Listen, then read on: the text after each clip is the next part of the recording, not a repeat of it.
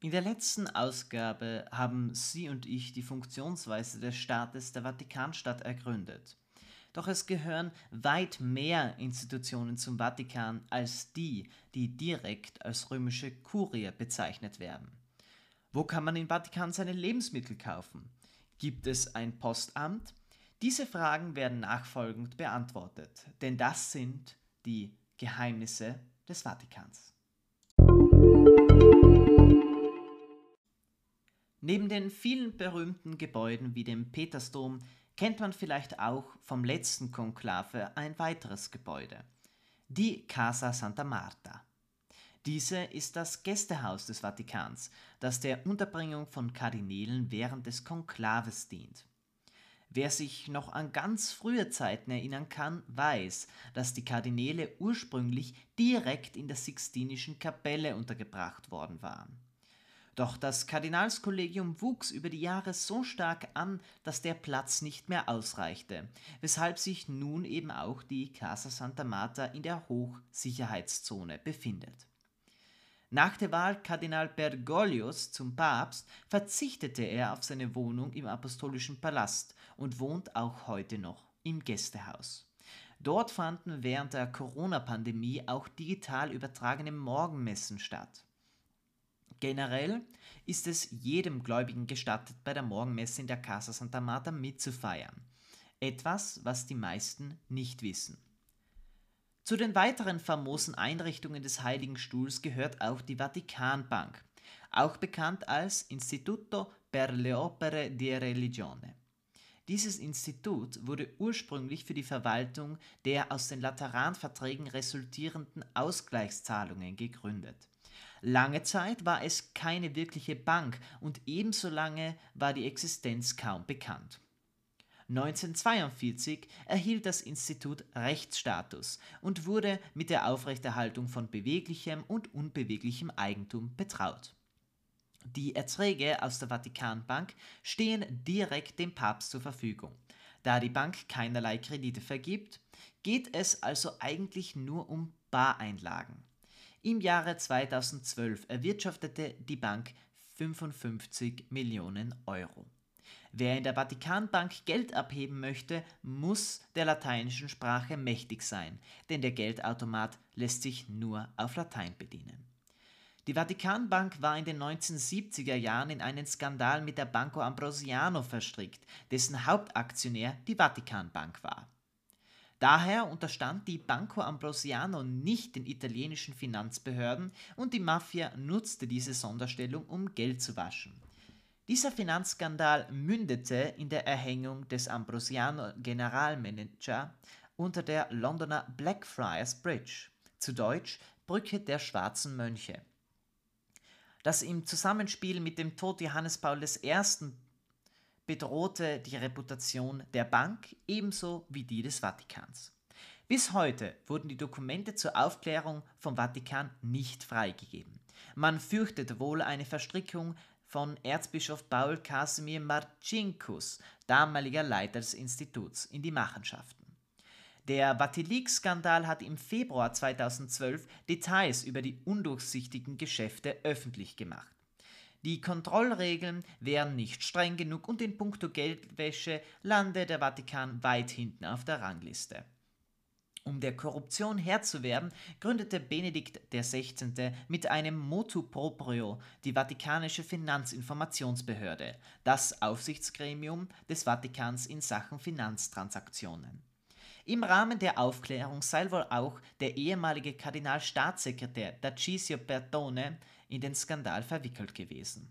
Mittlerweile legt der Vatikan seine Jahresbilanzen offen, aber in bereits getätigte Geschäfte gewährt er keinen Einblick. Eine der faszinierendsten Einrichtungen des Vatikans ist wohl der Bahnhof der Città del Vaticano. Dieser wurde 1933 eröffnet und man versprach sich eine häufige Verwendung bei Staatsbesuchen oder Ereignissen dieser Art. Das war auch der Grund, weshalb man ein äußerst prächtiges Empfangsgebäude bauen ließ. Das Innere ist mit Marmor verziert, um einem Staatspräsidenten gerecht zu werden.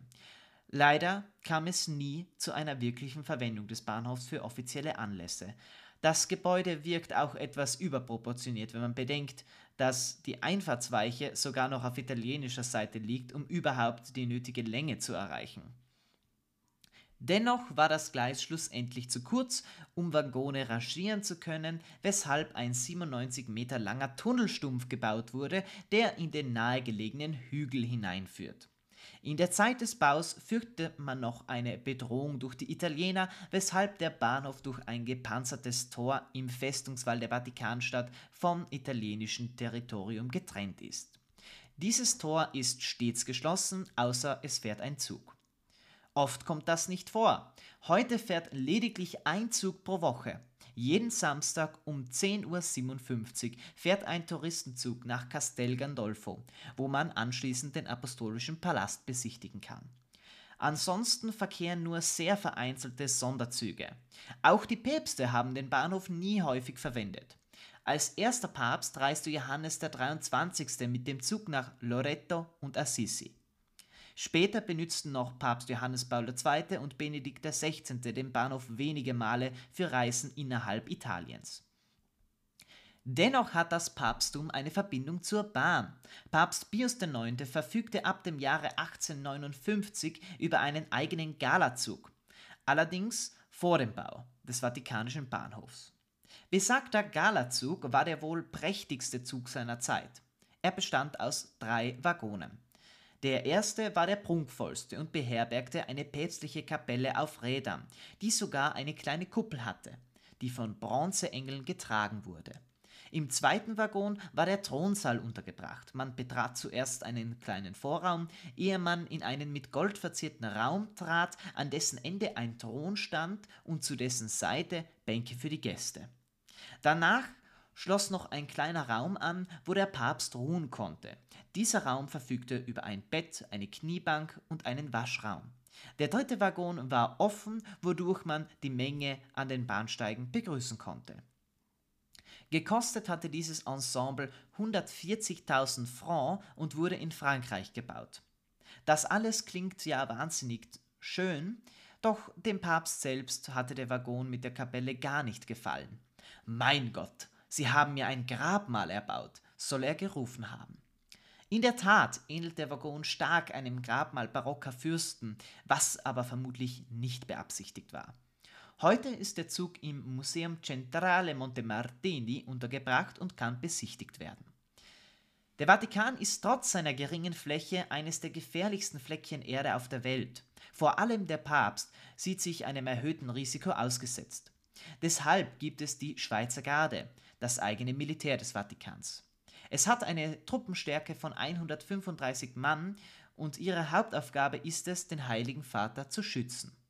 Weiters müssen die Gardisten die Eingänge zum Vatikan bewachen, die Kardinäle während der Sedisvakanz schützen und andere Ordnungs- und Ehrendienste leisten.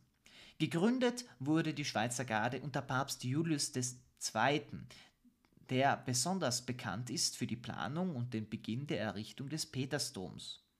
Die große Schlacht, der sich die Gardisten stellen mussten, war der Sacco di Roma, also die Plünderung Roms. Dort starben von damals 189 Mann 147.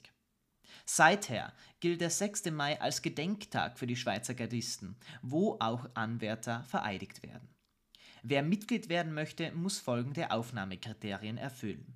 Der Anwärter muss römisch-katholisch sein, männlich, gebürtiger Schweizer, zwischen 19 und 30 Jahren alt, mindestens 1,74 groß und sportlich. Außerdem muss man Zeit seines Dienstes ledig sein. Sollte man im späteren Verlauf heiraten, wird eine Wohnung im Vatikan bereitgestellt. Die Kinder von Schweizer Gardisten sind wohl die einzig legal geborenen Kinder im Vatikan. Für besondere Anlässe tragen die Gardisten eine Gala-Uniform, die einen Renaissance-Look hat. Aber die Uniform ist tatsächlich recht jung. Sie wurde erst 1914 eingeführt und so gemacht, dass sie älter erscheint. Sie ist eine Maßanfertigung und wird vernichtet, sobald der Gardist den Dienst quittiert. Die Harnische aber bleiben in der Waffenkammer der Schweizer Garde und sie werden weiter vererbt. Manche dieser Harnische sind mehrere hundert Jahre alt. Das Problem hierbei ist, dass die Menschen früher viel kleiner waren und den Männern von heute die Harnische kaum noch passen. Daher wurde eine kleine österreichische Schmiede damit beauftragt, neue Harnische anzufertigen, nach den Durchschnittsmaßen der Gardisten. Wenn es ernst wird, opfern die Gardisten auch ihr Leben für den Heiligen Vater. Das schwören sie bei der Vereidigung. Doch gerade bei Papst Franziskus ist es schwer, den Überblick zu behalten. Er ist ein Gräuel für jeden Sicherheitsapparat, da er sich an keine Vorschriften hält. So soll etwa das Papamobil, das das Kennzeichen SCV, also Stato della Città del Vaticano, trägt, niemals stehen bleiben, sondern stets weiterfahren. Franziskus ist allerdings bekannt dafür, unerwartet anhalten zu lassen, um etwa alte Bekannte zu grüßen. Für Schweizer Gardisten ist das ein Graus. Besonders beliebt bei Pilgern und Touristen ist das Vatikanische Postamt, das sich in den Vatikanischen Museen befindet. Weitere Außenstellen gibt es am Petersplatz, jeweils links und rechts am Ende der Kolonnaden. Die Vatikanische Post ist für die Zustellung der Post im Vatikan als auch für die Weiterleitung internationaler Postsendungen zuständig. Ihre Briefmarken haben nur in ihrem Zuständigkeitsbereich Gültigkeit, erkennbar etwa an den gelben Briefkästen mit dem Schriftzug Poste Vaticane. Doch ihr Zuständigkeitsbereich geht weit über den Vatikan hinaus, da etwa auch die exterritorialen Besitzungen wie Castel Gandolfo, die Lateranbasilika oder die Basilika St. Paul vor den Mauern zum vatikanischen Postwesen gehören.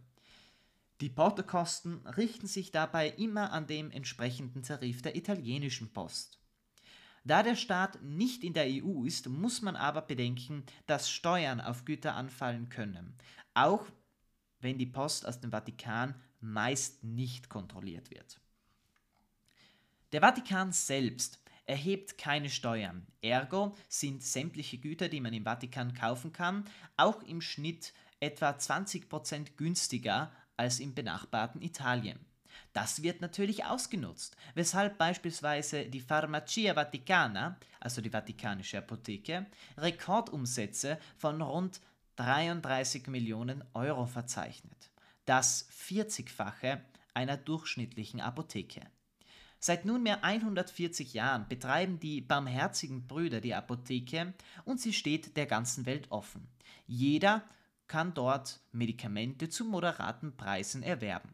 Sie befindet sich im Herzen des Vatikans im sogenannten Belvedere-Palast. Und wer ein Rezept und einen Ausweis dabei hat, wird von der Schweizer Garde zur Apotheke vorgelassen.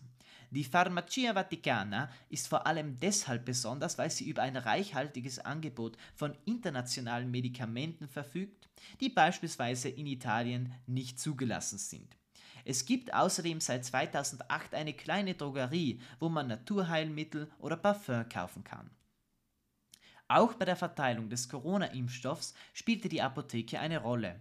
In der Pandemie wurde die Audienzhalle in ein Impfzentrum umgewandelt, das sich nicht nur an vatikanische Staatsbürger richtet, sondern auch an Arme, die sich sonst nie eine Impfung leisten könnten. Für Angestellte des Vatikans gibt es auch noch eine eigene Tankstelle, die mit lediglich zwei Zapfsäulen 27 Millionen Euro umsetzt. Das ist damit zu erklären, dass diejenigen, die hier tanken dürfen, auch Bekannte versorgen, weil es einfach deutlich günstiger ist als in Italien. Wer im Vatikan tanken möchte oder den eigenen Supermarkt aufsuchen möchte, der braucht einen Passierschein. Diesen erhalten nur Staatsbürger und einige Angestellte. Aber eben diese kaufen dann ganz oft auch für andere ein. Daher macht auch der Supermarkt einen sehr hohen Umsatz. Für Notfälle gibt es im Vatikan sogar eine eigene Feuerwehr, die im Brandfall eingreifen kann. Vor allem dient diese kleine Gruppe an Feuerwehrleuten zum Schutz der vielen Bücher und Kunstschätze. Es handelt sich dabei um eine Berufsfeuerwehr, die von Papst Pius XII. ins Leben gerufen wurde. Untergebracht ist die 30 Mann starke Truppe im Cortile des Belvedere, in unmittelbarer Nähe zu den Vatikanischen Museen und besetzt außerdem einen Rettungswagen für den Ernstfall. Auch wenn der Vatikan der kleinste Staat der Welt ist, so verfügt er doch über wahnsinnig viele Institutionen, die einen glauben lassen, die Vatikanstadt wäre gar nicht so klein. Falls Ihnen diese Episode etwas Neues lernen konnte, bleiben Sie dran. das waren erst ein paar der Geheimnisse des Vatikans.